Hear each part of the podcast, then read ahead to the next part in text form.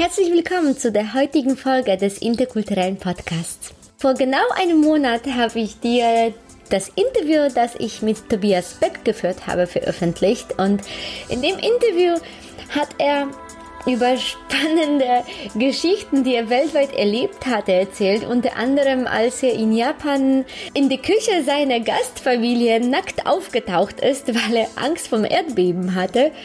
Und äh, was ihm alles noch in anderen Ländern passiert ist. Und übrigens, falls du die Folge noch nicht angehört hast, dann kann ich die, die wärmstens empfehlen und ans Herz legen. Du wirst nicht nur viel zum Lachen haben, sondern tatsächlich einige Erkenntnisse gewinnen über andere Länder.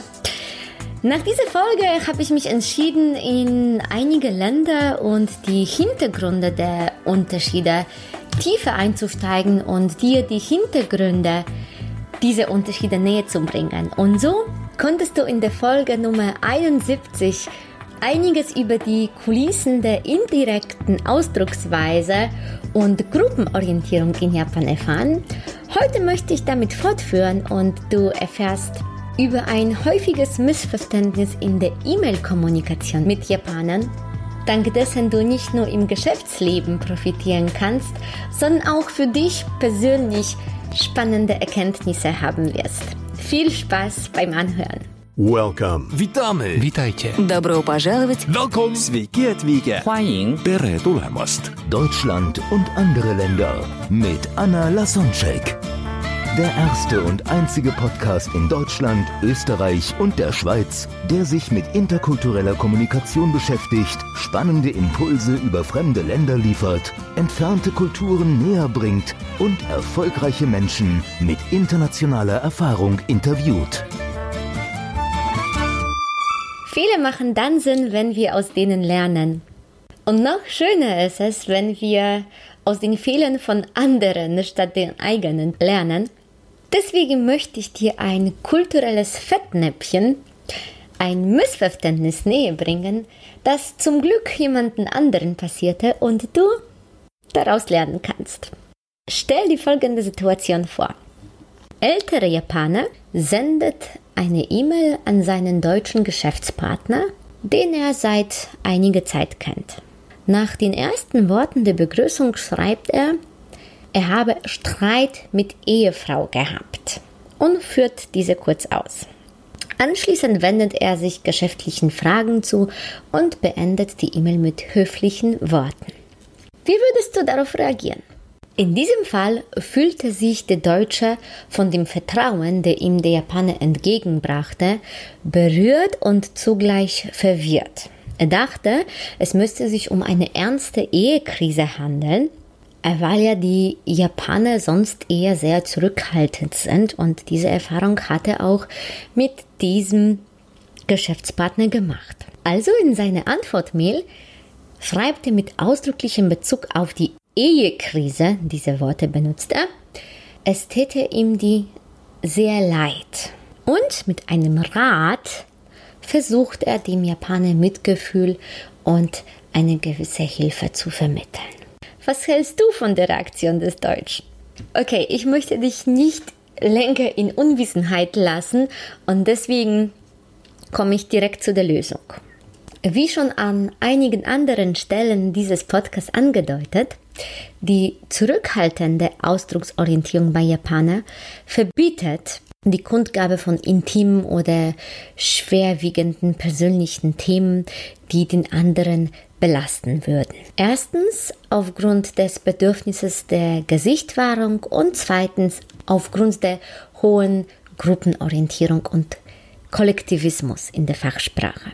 In dieser E-Mail des Japaners steht also aus japanischer Sicht nicht die sachliche Information im Vordergrund, wie wir das in Deutschland wörtlich genommen, da wir an die direkte Kommunikationsweise gewöhnt sind, verstehen würden, sondern es geht darum, was indirekt zwischen den Zahlen in Japan durch eine äußerlich förmliche Selbsterniedrigung bzw. durch die Erhöhung des anderen soll dem Gegenüber Wertschätzung, Dankbarkeit oder Sympathie vermittelt werden. Und durch den in Japan verbreiteten Kollektivismus bzw. verbreitete Gruppenorientierung oder ein Gemeinschaftsgefühl, und darüber kannst du mehr in der Folge 71 zum Beispiel hören, kann sich diese Selbsterniedrigung auch auf die eigene Frau oder die eigenen Kinder beziehen. Und genauso kann sich die Erhöhung des anderen, also zum Beispiel der Lob, auch auf die Ehefrau oder Ehepartner oder auch die Kinder beziehen. Der Ausdruck Streit mit der Ehefrau bedeutet also höchstwahrscheinlich gerade nicht eine Ehekrise. Denn er hätte sich um eine Ehekrise gehandelt. Das ist ein Paradox der deutsch-japanischen Kommunikation. Dann würde ein Japaner gerade dann es überhaupt nicht ansprechen, weil er, wie angesprochen, sein Gesicht nicht verlieren möchte und auch, ja, uns mit seinen persönlichen Problemen im geschäftlichen Kontext natürlich nicht belasten will. Und das ist ein Paradox, weil es in Deutschland genau umgekehrt ist. Wenn es sich nur um ein kleines, kleines Witzen, kleines Streitchen handeln würde oder ein kleines Missverständnis gerade mit der Ehefrau, dann würde der Deutsche es überhaupt nicht ansprechen, weil in einem geschäftlichen oder ähnlichen Kontext ähm, wäre es einfach unerheblich oder wir in Deutschland würden dann sagen, es ist Privatsache und geht den anderen Kollegen nichts an. Aber bei schwerwiegenden Problemen würde der Deutsche womöglich durchaus Andeutungen machen, zum Beispiel um Terminprobleme oder seine Niedergeschlagenheit zu erklären. Im Gegensatz dazu würde umgekehrt ein japanischer Geschäftspartner kleinere Probleme gerade als Aufhänger nutzen, um die soziale Beziehung zu stärken und so Vertrauen zu zeigen. Wobei, wenn ein Japaner tatsächlich ernsthafte Probleme hätte, da würde er sich im Geschäftskontext überhaupt nichts anmerken lassen. Zurück aber zu unserer E-Mail. Der Japaner schreibt, er hätte Streit mit seiner Ehefrau. Damit macht er sich klein und zeigt dadurch Respekt. Der deutsche Empfänger versteht durch den Satz, ich bin eh in einer Ehekrise und ratlos, helfen Sie mir, weil der Deutsche sich denkt, wenn es nur eine kleine Sache wäre, dann würde der Japaner das überhaupt nicht ansprechen, weil er ja sonst so zurückhaltend ist. Und antwortet also mit einem Ratschlag, tun Sie das und das, will dadurch sein Mitgefühl zeigen und dass er mit dem Japaner mitfühlt und vermittelt mit seiner E-Mail eher das Gefühl, ja du Ärmster, ich gebe dir ein paar Tipps. Ich bin erfahrener und weiß, wie man in so einer Situation umgeht.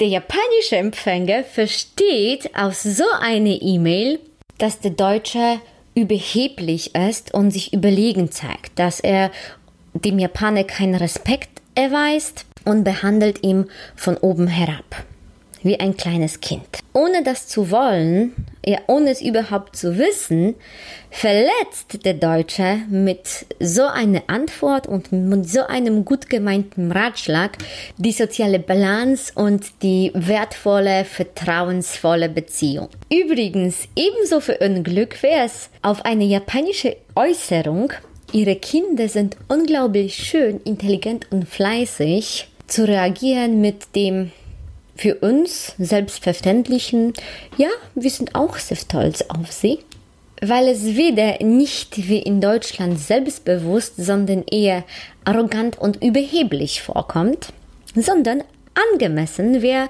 eine entsprechende Erhöhung der Kinder des anderen. Aber jetzt wieder zurück zu unserem Fall. Wie können wir also auf so eine E-Mail reagieren? Was sollten wir antworten? Versetzen wir uns jetzt nach Japan und gucken uns an, wie würde in so einer geschilderten E-Mail-Episode ein Kontakt zwischen zwei Japanern verlaufen. Wir wissen schon, dass auf eine Anerkennung des ersten Japaners in der Regel eine Rückanerkennung durch den anderen Japaner erfolgen würde, können wir analog in unserem Beispiel antworten, ich habe ebenfalls manchmal Streit mit meiner Frau. Das ist in japanischen Augen auf jeden Fall eine positive Beziehungsbotschaft und wir zeigen uns auf der gleichen Augenhöhe. Niemand wird verletzt, niemand verliert das Gesicht und die soziale Ausgewogenheit ist wiederhergestellt und alle sind glücklich und der Japaner weiß, dass auch er uns vertrauen kann, weil wir uns persönlich menschlich zeigen. Und wenn dir diese Folge gefallen hat und du etwas über die japanische Kultur lernen konntest und für dich was mitnehmen konntest, dann freue ich mich, wenn du das kommentierst und bewertest, wo auch immer du es gerade hörst und vielleicht an deine Freunde weiterteilst oder jemanden davon erzählst, der viel international unterwegs ist oder mit Menschen aus anderen Kulturen geschäftlich zu tun hat oder vielleicht mit jemandem aus einer anderen Kultur verheiratet ist oder in einer Beziehung ist und jetzt etwas mehr über die Hintergründe der kulturellen Unterschiede erfahren möchte. Das ist ein Dankeschön dafür, dass ich das kostenlos hier dir und allen anderen, die es anhören wollen, zur Verfügung stelle und wenn du das kommentierst und bewertest, dann hilft es natürlich, dass es dann mehr Menschen gezeigt wird und ja, du hilfst mir einfach dadurch, diesen Podcast zu verbreiten und dieses Wissen auf der Welt zu verbreiten und dass Menschen aus verschiedenen Ländern sich besser verstehen. Einen herzlichen großen Dank und bis bald. Welcome. Witajcie. Welcome. 欢迎 Deutschland und andere Länder mit Anna Lasonczek. Der erste und einzige Podcast in Deutschland, Österreich und der Schweiz, der sich mit interkultureller Kommunikation beschäftigt, spannende Impulse über fremde Länder liefert, entfernte Kulturen näher bringt und erfolgreiche Menschen mit internationaler Erfahrung interviewt.